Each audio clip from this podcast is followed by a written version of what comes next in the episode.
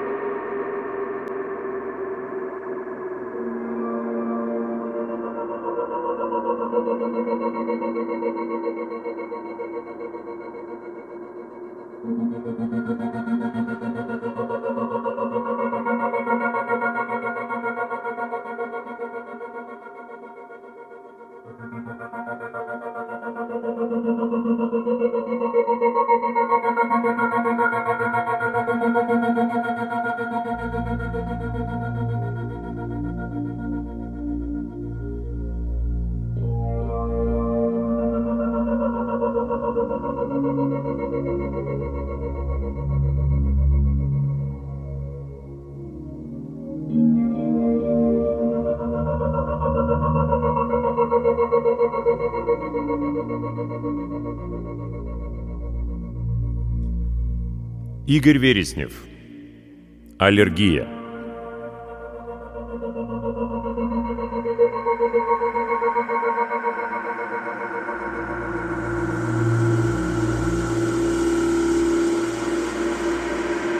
Яркая точка вспыхнула в предвечернем небе прямо над головой Лаки, зависла на миг, и огненной птицей рванула вниз, к земле. Разумеется, никакая это была не птица. Небесный камень из тех, что носятся в пустоте за пределами воздушной сферы. Метеорит. Лаки видел похожие два года назад, целый рой. Но те были крохотные, вспыхивали и сразу гасли. А этот никак не сгорит, наверное, огромный. Как шарахнет озимь, мало не покажется. Лаки невольно прикрыл ушные раковины, еще и ладошками зажал, сдвигая слух из акустического в радиодиапазон. И услышал неожиданно «Камень разговаривает». Смысл слов он не разобрал, но это была человеческая речь, несомненно. Вовсе не камень приближался к опушке леса. Камень летел бы все быстрее и быстрее, а эта штуковина уменьшала скорость. И не горела она. Огонь вырывался из сопел тормозных двигателей. Просто Лаки не ожидал увидеть такое, потому не узнал. Зато теперь сомнений не оставалось. Они вернулись. И наставник, и дедушка Эрл, и другие взрослые твердили, что рано или поздно они вернутся, не могут не вернуться. И вот это случилось. Небесные люди возвращались на землю. Озноб прошел по телу, приподнял чешуйки на спине. Получается, он, Лаки, первым увидел долгожданных сородичей? Повезло так повезло. Это же все обзавидуются, даже Герка, что так кичится пучком длинных лилово-сизых волос, выросших на макушке. Восторга хватило ненадолго. Толку-то, что первым увидел. Пока добежит до города, небесные люди не только космолет свой успеют посадить прямо на центральной поляне, а и сами усядутся с дедушками и наставниками, пустят по кругу чаши, а Мелюзга и Герка Первая будут шнырять вокруг, подливать в чаши сукровицу и слушать разговоры взрослых, учиться языку пришельцев. Один он не успеет, хоть все чешуйки на лодыжках пообдирая кусты. Лаки заурчал обиженно и обомлел. Будто услышав его, космолет сделал крутой вираж и понесся в противоположную сторону к холмам. Блеснул на прощание соплами и исчез за темным чистоколом сосен.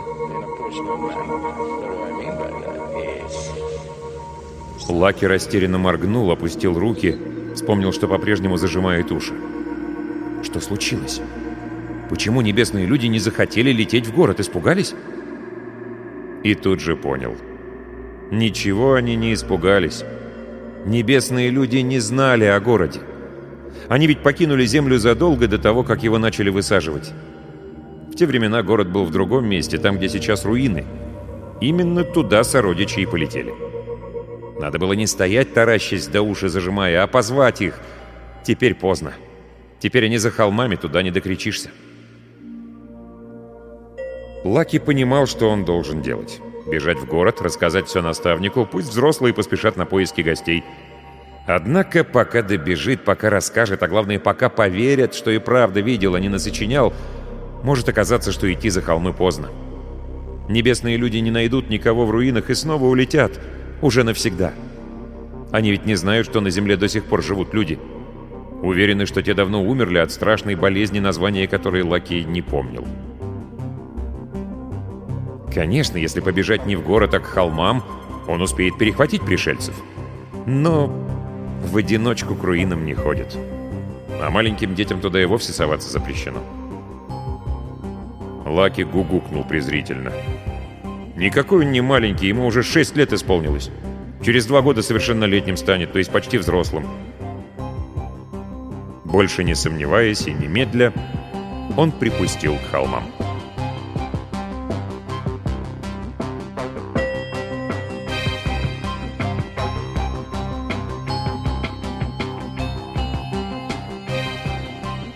«Вахта вызывает шлюпку.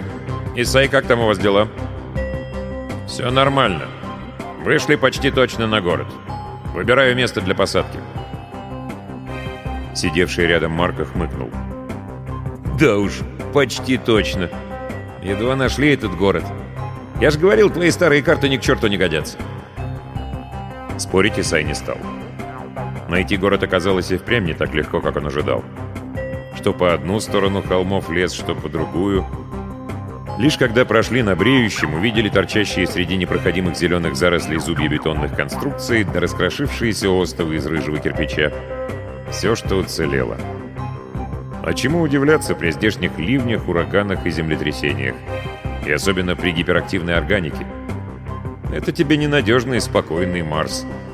Планета за три с половиной сотни лет умудрилась почти полностью стереть следы пребывания здесь человечества. Разве что в пустынях сохранилось поболее. Возможно, стоило послушать Ренату и для первой высадки выбрать какую-нибудь Сахару. Но если первый окажется и последний, что тогда? Что они привезут домой? Им ведь нужны не фото утраченной родины предков, а конкретные данные. Уцелевшие материалы исследований, проводившихся здесь после эвакуации – Хотя бы что-то полезное, что позволит доказать скептикам необходимость будущих экспедиций. Иначе правительство свернет программу межпланетных полетов, как и было обещано. Бесполезная трата ресурсов, видите ли. «Они что, бомбили друг друга?» — прервал размышление Клавдий. «Кое-где и бомбили. Нужно же было ядерные боеголовки израсходовать», — снисходительно пояснил Марко. Но не здесь. Против здешних пришлось применить тектоническое оружие. Зачем? Превентивная мера. Они могли помешать нам с эвакуацией. Исай опять промолчал, только поморщился. Все-то наш Марко знает, историк доморощенный. На самом деле никаких «они» и «мы» не было уже в ту пору. Переселенцы отбирали самых здоровых, сильных, выносливых, с безупречной наследственностью представителей всех рас и национальностей. И самых умных, сообразительных, предприимчивых, разумеется. Отбирали лучших, потому что спасти всех не могли. До первого цикла пандемии на Земле проживало без малого 8 миллиардов. К началу массовой эвакуации — 3,5. Слишком много. Ресурсов купола над кальдерой Олимпа едва хватило, чтобы разместить 50 миллионов колонистов. Всем прочим пришлось остаться и умереть. Жестокая плата за выживание человечества как вида. Но уплачена она была не зря. На Марсе люди построили идеальное общество, о каком их земные предки могли лишь мечтать. Общество равных стартовых возможностей и социальных гарантий – взаимного уважения и командной солидарности. Межгосударственные границы, войны, терроризм, религиозная и расовая нетерпимость – все это сохранилось только в исторических фильмах. Кто знает, может, правы были мальтузианцы, утверждавшие, что главная беда человечества в его непомерной численности. И уж наверняка не ошибся тот, кто первым сказал, чтобы осознать себя единым целым, человечеству нужен общий враг. Грозный, смертельно опасный.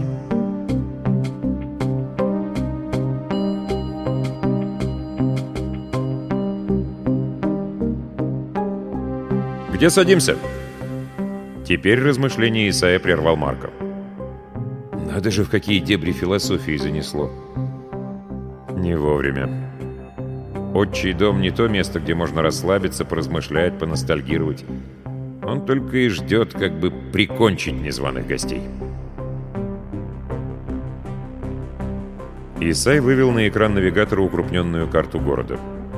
Сверился с панорамой за иллюминатором, Сходство уловить было трудно.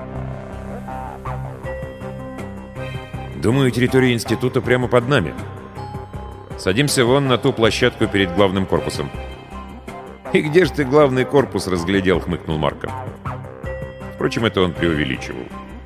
Фасад первого этажа уцелел почти полностью. Проглядывал проемами окон сквозь мясистое покрывало плюща. Вернее, это был второй этаж — Первый утонул в горах бетонно-стеклянного крошева, непролазных зарослях ясеня и айланта. Лапы опоры шаттла коснулись поверхности. Машина вздрогнула, накренилась. Мгновенный испуг. Здесь вполне могут скрываться тоннели коммуникаций, присыпанные грунтом люки. Но нет. Обошлось. Челнок стоял крепко. Гул двигателя замолк. С минуту никто не решался нарушить тишину в кабине. Но не сидеть же так вечно. «Шлюпка вызывает вахту. Рената, мы приземлились, выходим». «Хорошо, Исай, удачи. Только прошу, будьте осторожны». «Пожелай нам ни пуха, ни пера», — неожиданно попросил Марков. «По древней традиции». «Как? Ни пуха и ни пера?» «Иди к черту!» Марка захохотал, и прежде чем Рената успела возмутиться, растворил нижний люк.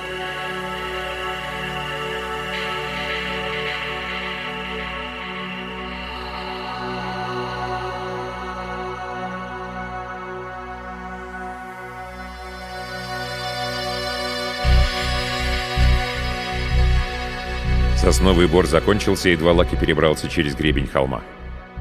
За ним тянулась полоса пустоши, словно граница, отделяющая принадлежащий людям мира Труин. Лес, поднимавшийся за пустошью, на первый взгляд ничем не отличался от того, что остался за спиной, но то на первый. Лес, поглотивший руины, был совсем иным. Опасным, хищным, как и твари, что жили в нем. Лаки остановился на опушке. Может быть, не стоит идти дальше? Он снова слышит, как небесные люди переговариваются между собой, значит, и позвать их сумеет. Нужно крикнуть погромче — и с диапазоном частот не ошибиться. Лаки крикнул громко. «Я здесь! Летите и сразу увидите! Я отведу вас в настоящий город!» Затем еще раз. Но как понять, услышали его небесные люди или нет? Они продолжали разговаривать между собой, и космолет оставался на месте. Почему? Они ведь не могли не понять его слов. Наставник рассказывал, у небесных людей есть умные устройства, чтобы понимать любой язык. И сами они умные, куда до них земным людям. Дедушка Эрл говорит, на небеса забрали самых-самых умных. Правда, он небесных людей не видел. Даже дедушкин дедушка родился уже после того, как они улетели. Но раз улетели, то ведь в самом деле умные. Земные люди летать не умеют, разве что самую малость. С дерева на дерево, и то не все, а лишь те, у кого перышки на руках растут, как у Герки. И до красной звездочки, где теперь живут сородичи, земные люди докричаться не смогли, как ни старались. Лаки вздохнул. Пришельцы не ответили. Не услышали его крика. Видно, ничего не поделаешь. Придется самому руины идти.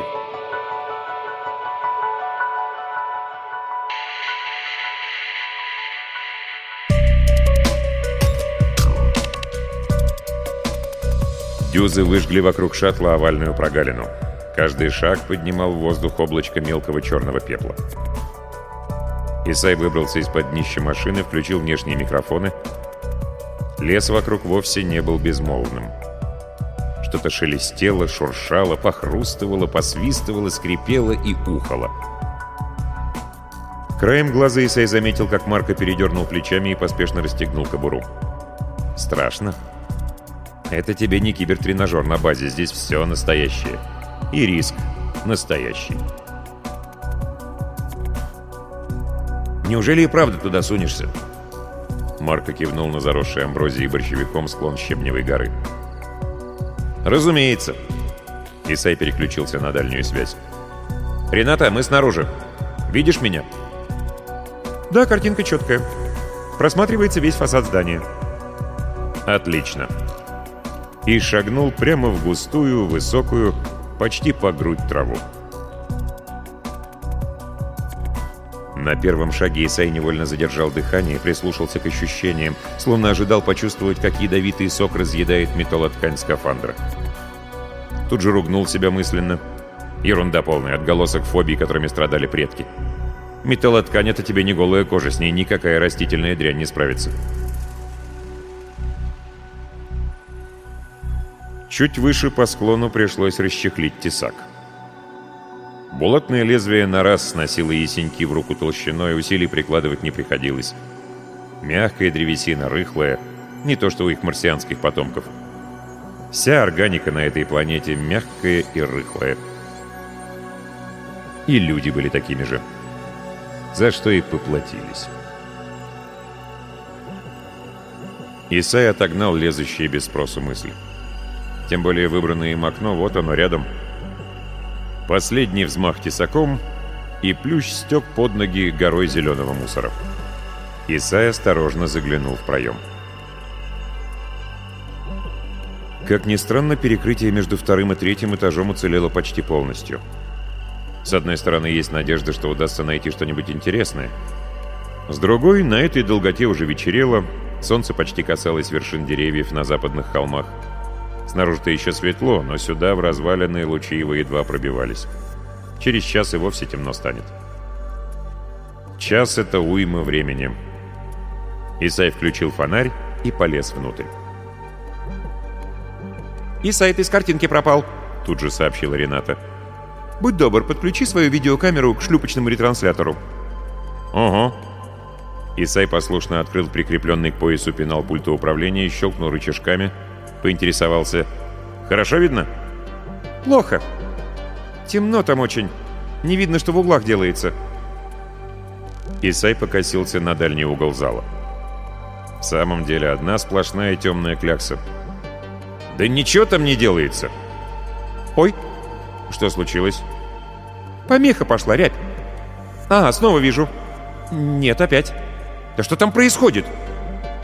«Может быть, стены экранируют?» «Не должны». «Что ты будешь делать? Если бы не знала, что такое невозможно, решила бы, что кто-то нарочно пытается заглушить трансляцию». «Ладно, после погляди, что я здесь наснимаю. Главное, голосовая связь устойчива». Исай, медленно поводя головой из стороны в сторону, пошел вглубь здания. Пятно света металось вокруг него, выхватывая из темноты давным-давно сгнившую древесную труху, покоробившиеся, утратившие цвет и форму куски пластика, бетонное крошево. Если это и все, что уцелело...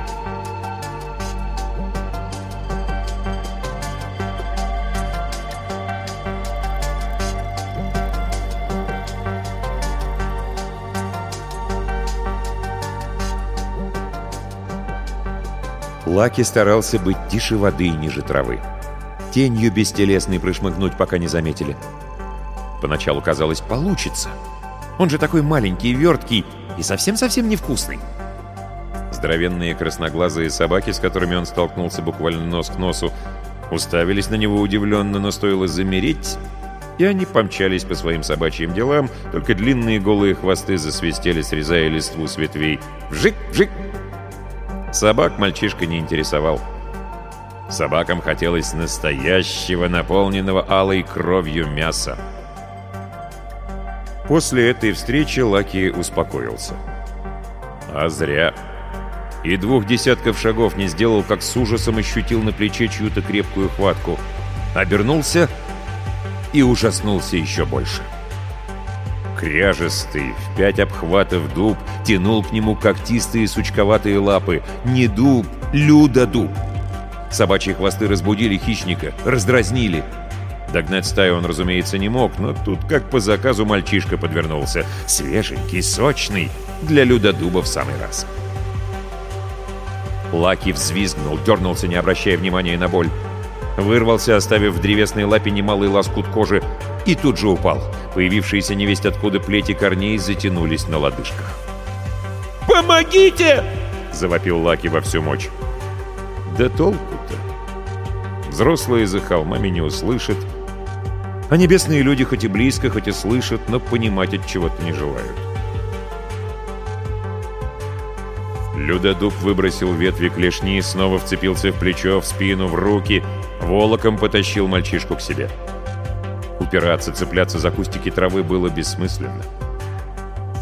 «Отпусти, слышишь? Мы же почти родичи!» Но уговаривать безмозглую тварь еще глупее, чем упираться. Лаки завыл от ужаса. И тут его с размаху впечатало в твердую шершавую кору. Дыхание перехватило, во рту стало кисло, а древесина под корой уже шевелилась, вибрировала. Хищник формировал дупло, примерялся к размерам жертвы. «Нет!» — последний раз завизжал Лаки. И провалился в липкую вонючую темноту.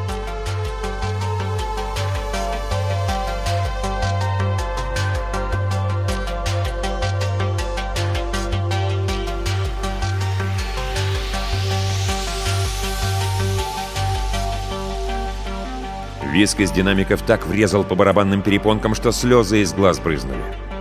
Исай охнул, присел от неожиданной боли. Потом закричал «Марко, Клавдий, что там у вас? Что случилось?» Нет ответа. И тревожный голос Рената, еле различимый среди хрипов и скрежета помех.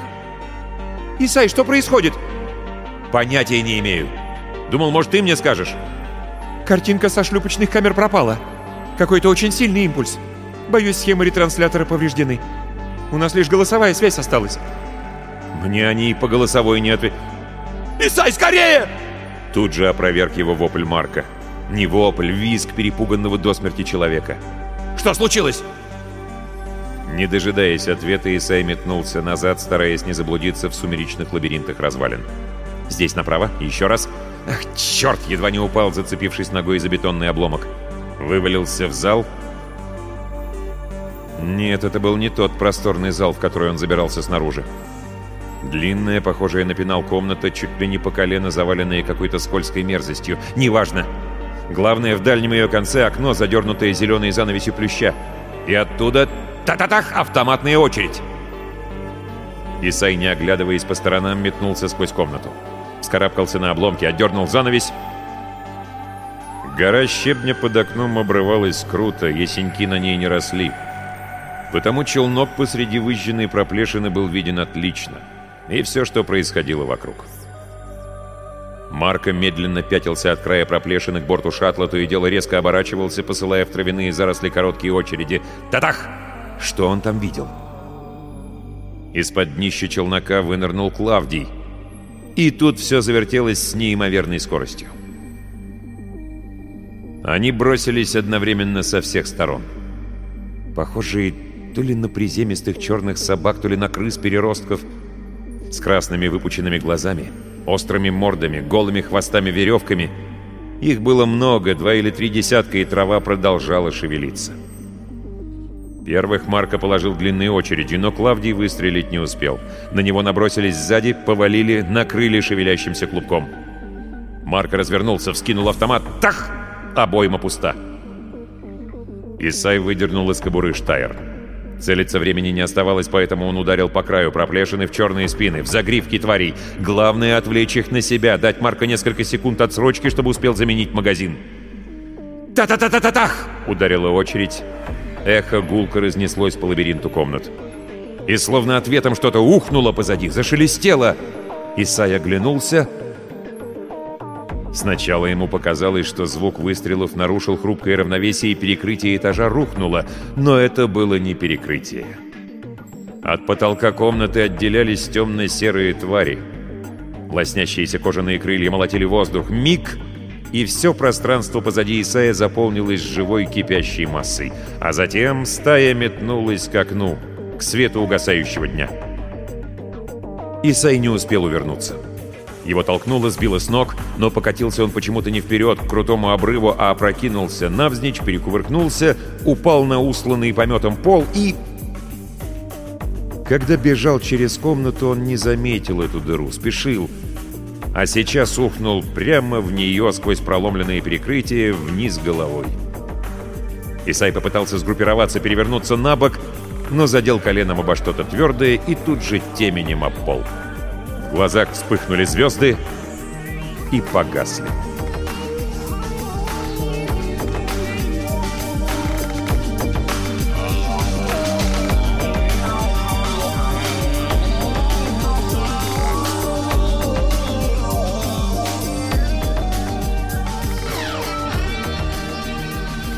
Нога болела отчаянно, голова ныла, подташнивала. Неужели сотрясение мозга умудрился заработать? Но это не самое страшное. Страшнее сплошная чернота перед глазами. «Ослеп?» Исай усилием воли придушил панику. Нашарил на пульте включатель подсветки. Тут же зафосфорисцировали индикаторы на рукаве. Слава богу, с глазами обошлось. Просто фонарь разбился при падении, а в это подземелье ни один лучик света не попадает снаружи. Потому что снаружи ночь. Исай с недоумением уставился на циферблат хронометра. Он провалялся без сознания 4 часа? Но почему ребята его не вытащили?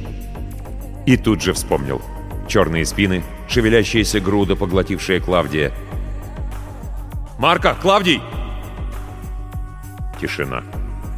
Исай судорожно переключил тумблер на связь с кораблем. «Рената! Рената! Ответь! Рената!»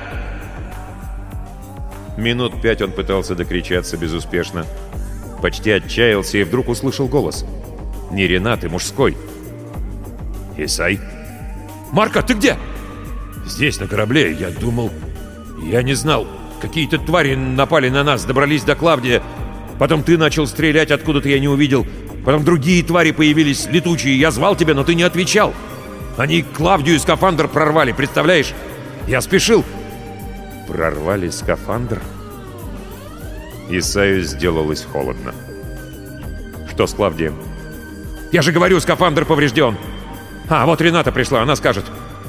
«Исай, ты живой? Ты где?» «Что с Клавдием?» «Он...» «Мы ничего не могли сделать. Ты же сам понимаешь, от этого лекарства не существует. Даже тело пришлось кремировать. Ты-то сам как? С тобой все в порядке?» «Почти». Исай закрыл глаза.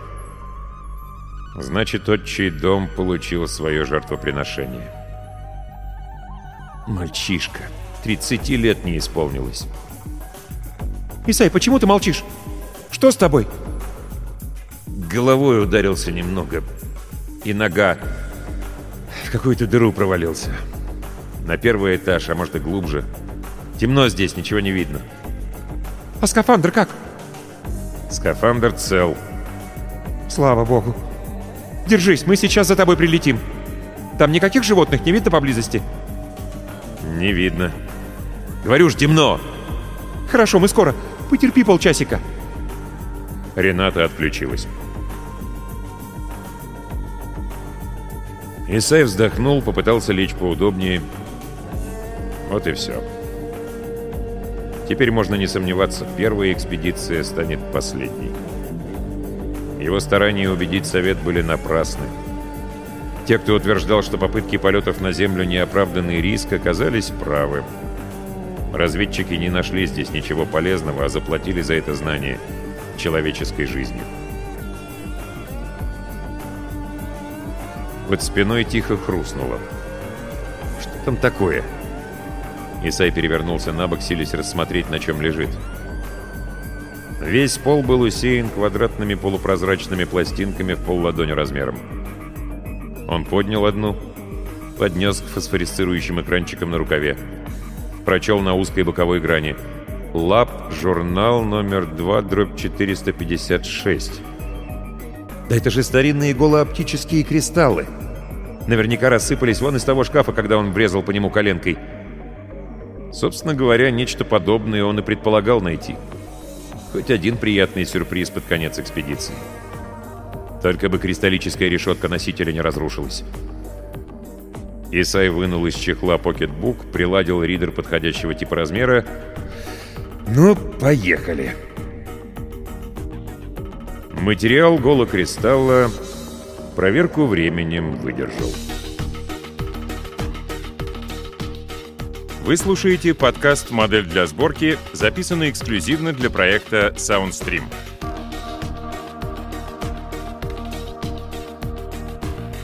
О том, что человечеству необходим общий враг, чтобы обрести единство, люди твердили еще во второй половине 20 века.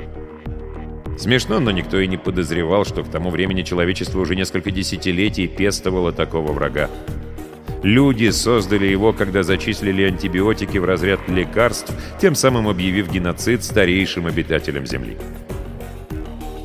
Миллионы лет человек и прокариоты сосуществовали бок о бок. Первый был для вторых иногда симбионтом, иногда домом, иногда пищей, но не врагом. Понятие «враг» для прокариотов не существовало. Зато человек во врагах толк знал. Враг — это тот, с кем нужно воевать хотя бы потому, что он враг. Человеку нравилось воевать. Действуя на микробы, следует помнить об их собственных интересах. Предупреждение Павлова не услышали. Ведь полная окончательная победа казалась так близка. Еще одно усилие, еще одна линейка антибиотических лекарств и книга инфекционных заболеваний будет закрыта. Спохватились, когда стало поздно. Вдруг оказалось, что люди почти ничего не знают о своем противнике. Не представляют даже, что он есть такое. Первый сюрприз — открытие горизонтального переноса генетической информации. Получалось, что колония бактерий — это не просто триллионы одноклеточных организмов, а некое совершенно иное существо, пусть неразумное по человеческим меркам, но порой действующее весьма осмысленно. Потом люди обнаружили пятую колонну прокариотов в собственных клетках. Потом... А война уже переходила в новую стадию. Первым делом бактерии разработали эффективную стратегию самозащиты. А когда антибиотическая резистентность стала почти стопроцентной, перешли в наступление. Ударили по человеку его собственным оружием, его иммунной системой. Первый цикл аллергических пандемий, второй, третий. А сколько их было после того, как 50 миллионов счастливчиков сбежало в стерильную атмосферу марсианских куполов? Сколько времени понадобилось прокариотам, чтобы последний представитель вида Homo sapiens на Земле испустил дух? Десять лет? Год? Месяц? Странная все-таки судьба сложилась у открытия пенициллина. Первое столетие препарат величали спасителем человечества. Затем обвинили во всех грехах, назвали гробовщиком. Затем уже на Марсе вновь возвели на пьедестал, в буквальном смысле. Памятник Александру Флемингу давно стоит в столице державы на площади Солидарности. Ведь если бы не проигранная прокариотом война, люди рано или поздно нашли бы способ истребить себя. А так, человечество вынудили начать все заново, искать другой путь. И оно его нашло.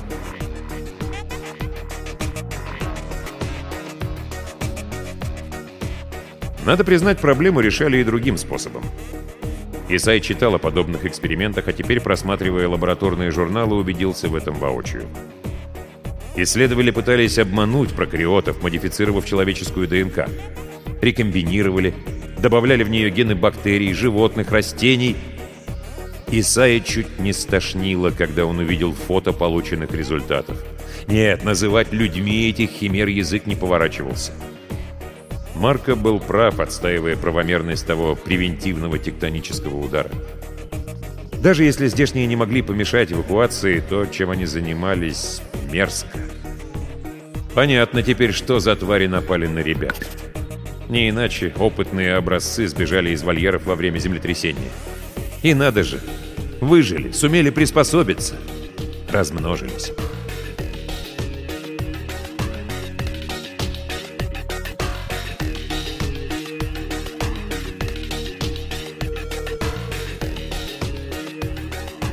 Лаки неслыханно повезло. Людодуб задремал, едва солнце село за холмы. Хищник не удосужился переварить пойманную жертву, может быть, решил приберечь на завтрак. Как бы там ни было, Лаки не собирался ждать, пока его высосут досуха и выплюнут. Как только сообразил, что волокна людодуба ослабли, прекратили его сплющивать, выдавливая по капельке сок. Врезался в них локтями, коленями, впился зубами, выгрызая путь к свободе. Конечно, если хищник почувствует боль, то неминуемо проснется, докончит начатое. Но об этом Лаки не думал. Ему повезло еще раз. Болевых рецепторов в волокнах людодуба нет. Лаки вывалился наружу, поднялся на ноги, тяжело дыша. Все же многовато соков высосал из него хищник. Самое время растянуться на солнышке, выпустить из-под чешуек псевдолисточки, впитывая лучистую энергию. Да где его взять, солнышко? Ночь давно. Значит, нужно уползти в город, приткнуться где-нибудь незаметно и дожидаться утра. А как иначе? Не просить же наставника, чтобы поделился сукровицей. Сразу расспросы начнутся, где был, да что стряслось. Почему сам в руины поперся? Почему взрослым о гостях не сообщил? А что сообщать теперь-то? Небесные люди давно вернулись в свой космический дом. И тут он услышал... Да, космолет улетел, но один небесный человек почему-то остался. Он был близко, разговаривал со своими товарищами. Всех слов Лаки пока не понимал, но страх, отчаяние в интонациях уловил. Случилась беда. А оставлять человека в беде нельзя. Это и шестилетний мальчишка знает. Лаки повернулся и поковылял к холодным пятнам развалин.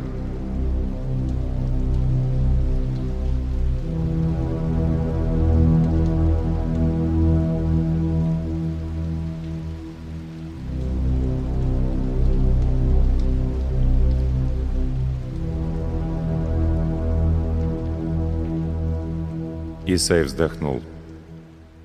И неожиданно ощутил, что воздуха попало в легкие слишком мало. Попробовал снова, снова. Удушье накатывало все сильнее. Да что происходит? Неполадки в скафандре? Но ведь он его протестировал. Первое, что сделал, очнувшись, проверил герметичность. Нет, глупости. Если бы была прореха, он бы уже умер, как Клавдий, за 4 часа. Четыре часа! Да, плюс время, пока приземлялись, пока искали город. Давно пора было дозаправить баллон. Исай поспешно взглянул на индикатор уровня кислорода. Так и есть. Почти на нуле. «Рената! Рената!» – заорал микрофон. «У меня кислород заканчивается!» «Я знаю, не хотела тебя пугать. Исай, не беспокойся, мы близко, тебе хватит». «Хватит!» «Хватит, просто не кричи!» И не делай резких движений, жди нас и старайся дышать пореже. Исаю захотелось выругаться, грязно, как он никогда не ругался. Дыши пореже. Сколько кислорода в баллоне? На 10 минут жизни? На 5? Или на одну? И еще одну человек способен не дышать. За две минуты они даже в подземелье это спуститься не успеют. Он заскрежетал зубами и отшвырнул прочь кристалл с картинками уродливых тварей, ничем не напоминавших человеческих детенышей.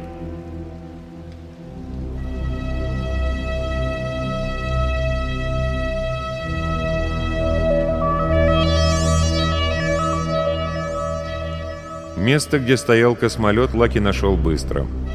Дюзы выжгли огромную проплешину в траве. Но пахло здесь не только пеплом, но и кровью собачьей кровью. Стая напала на небесных людей? Вот куда они бежали, оказывается. Людям пришлось отбиваться. Должно быть, тот, кто остался ранен. Не сумел добежать до космолета, спрятался, затаился в развалинах. Лаки из последних сил вскарабкался по крутому склону, заглянул в черное нутро комнаты. Запах человека шел из дыры в полу. Не раздумывая, мальчик прыгнул туда.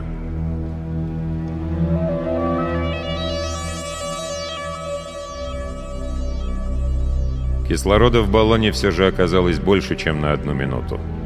Но меньше, чем на 10. потому как красные круги уже начинали плыть перед глазами. «Рената, я не могу больше!» — прохрипел он. «Исай, держись! Мы на подлете, захожу на посадку!» Наверное, он потерял сознание на несколько минут. Потому что сразу услышал шорох осыпающегося гравия, мягкий стук упавшего с высоты тела. «Рената!» «Сейчас, сейчас! Ты помнишь, в какой из комнат та дыра?» «Что?» Существо, лежащее в трех метрах от Исая, было не Ренатой. И не Марком. Не человеком. Химера с голым черепом и тускло поблескивающей чешуйчатой кожей. Вот оно приподняло голову, приоткрыло ротовую щель. «Нет!» Исай схватился за пустую кобуру. Штайр он, должно быть, обронил наверху. Тесак тоже.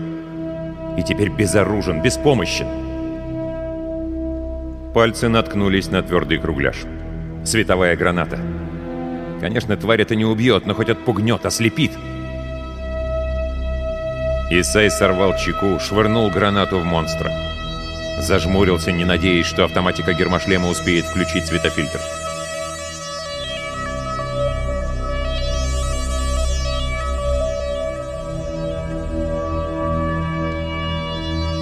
Лучистая энергия вспышки оказалась такой интенсивной, что несколько листиков на груди съежились, но другие сумели ее воспринять, усвоить. Бодрость, словно после хорошего глотка сукровицы, растеклась по жилам. Лаки вскочил. Сонливой слабости как не бывало. Человек поделился с ним жизненной силой. Может быть, это последний его резерв, но он все равно отдал. Выходит, небесные люди такие же, как земные, лишь выглядят иначе. Теперь пришел черед Лаки помогать. Мальчишка бросился к лежащему навзничь пришельцу. Присел, принялся ощупывать. Холодный? Мертвый? Нет, это не настоящая кожа. Наставник рассказывал, небесные люди поверх собственной кожи носят другую, в их мире иначе нельзя. Ничего, Лаки ощущал и сквозь нее. — Человек в самом деле был ранен в ногу и голову. Но это не опасные раны. Гораздо страшнее он задыхался. Должно быть, что-то повредилось в его наружной коже. Она не пропускала воздух к внутренней. И как быть? Небесные люди не умеют останавливать дыхание, впадать в спячку. Человек умрет, если ему не помочь. Но внешняя кожа прочная, ни руками, ни зубами не рвется. И вдруг Лаки сообразил — он ведь умный, хоть и обычный земной мальчишка. Верхняя кожа не настоящая, с ней не родятся. Ее надевают, когда понадобится, а значит и снимают. Должно быть устройство, чтобы это сделать. Да вот же оно, на поясе. Но здесь так много рычажков. Как узнать, какой нужен? Лаки хотел было дергать все по очереди, но тут же испугался. Что если он еще сильнее навредит небесному человеку? Он принялся трясти пришельца, выговаривая звуки, которые слышал и запомнил. Непривычная к акустической речи гортань подчинялась плохо, но Лаки очень старался. «Исае! Риате! Карбель! Сафандр! Тебе хатит!»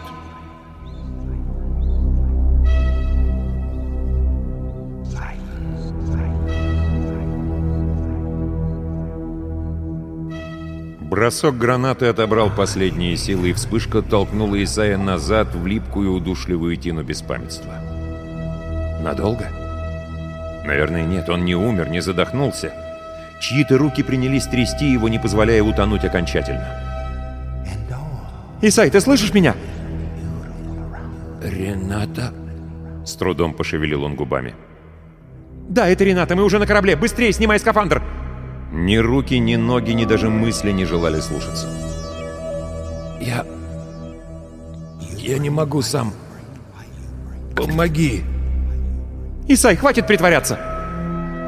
Как она не поймет, что он и правда не может? Исай с трудом дотянулся до ворота, вцепился пальцами в застежку гермошлема. «Ну помоги же, помоги!» Ладонь Ренаты легла на его руку. Сдавила, дернула. Удушливое беспамятство отступало толчками. С каждым новым глотком прохладного воздуха, наполненного ароматами мускуса и гвоздики.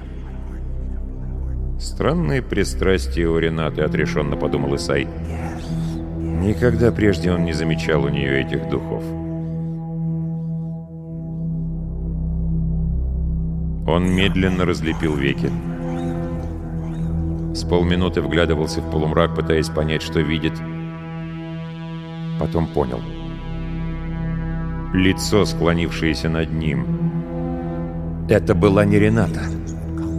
Химера из лабораторных журналов.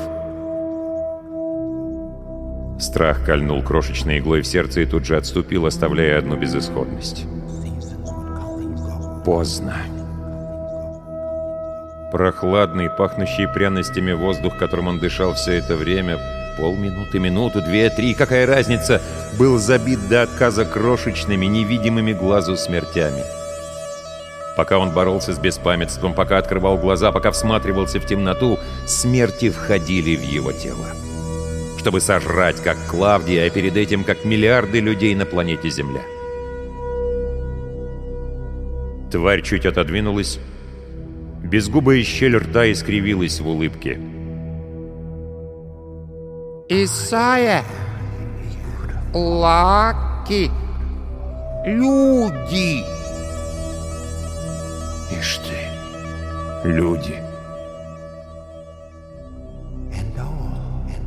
Ответить он не успел. Ослепительный яркий свет фонаря ударил в глаза, автоматная очередь оглушила. Тяжелые пули пробуравили чудовище насквозь, бросили на Исая. Густая зеленовато-бурая жидкость хлынула на лицо, на полуоткрытые губы, заполнила рот. Кровь у этих людей была кислой, а не соленой.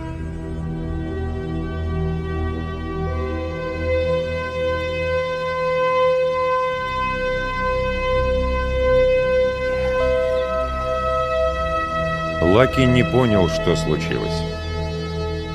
Верхнюю кожу с небесного человека он снять не сумел, но зато лопнула прозрачная пленка, закрывающая его лицо. Свежий воздух оживил пришельца, он задышал глубоко, ровно, затем открыл глаза, посмотрел на Лаки. И Лаки заговорил с ним, он уже понимал смысл нескольких слов. И вдруг яркий свет и сразу же удары в спину — Стало больно, очень-очень больно. Кровь выливалась из рваных отверстий в груди так быстро, что он не успевал ее остановить. Вокруг бегали небесные люди, о чем-то кричали. «Это хорошо, значит, они вернулись за своим раненым товарищем, они его спасут!» Потом вновь сделалось темно и тихо. И страшно. Лаки понял, что если заснет сейчас, то кровь вытечет из него вся, и он не сможет проснуться. Никогда не увидит рассвет. Однако сил, чтобы не заснуть, не оставалось. Но рассвет он увидел. «Лаки, Лаки!» Наставник нес его на руках, и солнце поднималось над древними руинами. «Что же ты наделал, мальчик? Зачем?» Лаки хотел рассказать о том, что случилось, но губы не подчинялись. Тогда он посмотрел в небо. Где-то там кружил над землей космический дом небесных людей. И пусть Лаки никогда их больше не увидит — Главное он знал. Небесные люди добрые, умные и смелые. И они вернулись.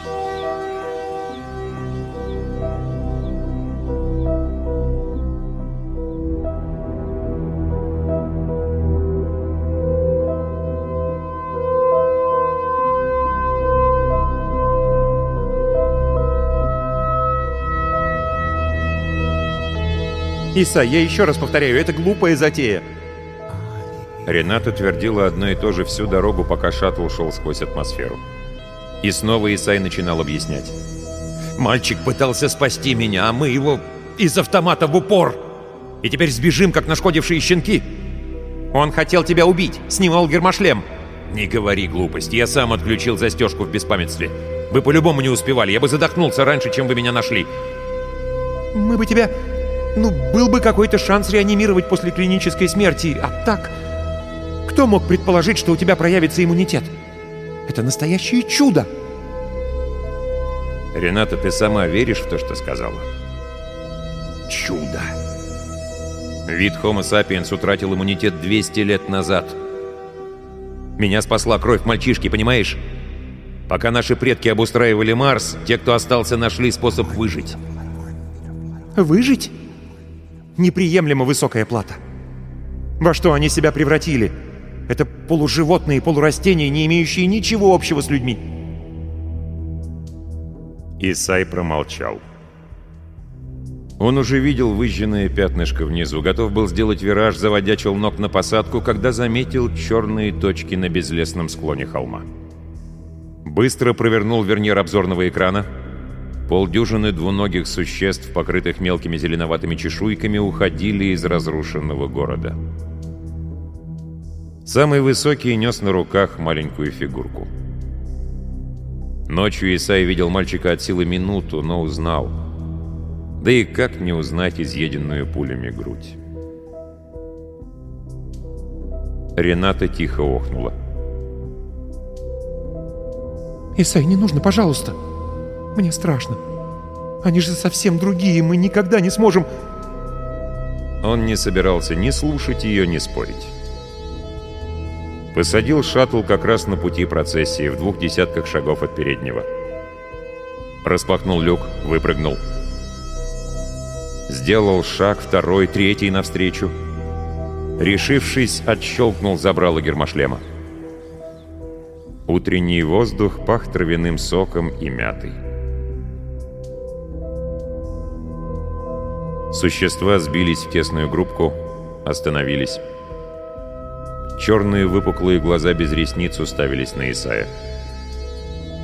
Лишь мальчик не смотрел на него. Неподвижный взгляд затерялся где-то в небесах. Существа молчали. Ждали? Исай понимал, что следует сказать что-то правильное очень важное, но придумать не мог ничего. Только прошептал — Лаки, Исай, люди.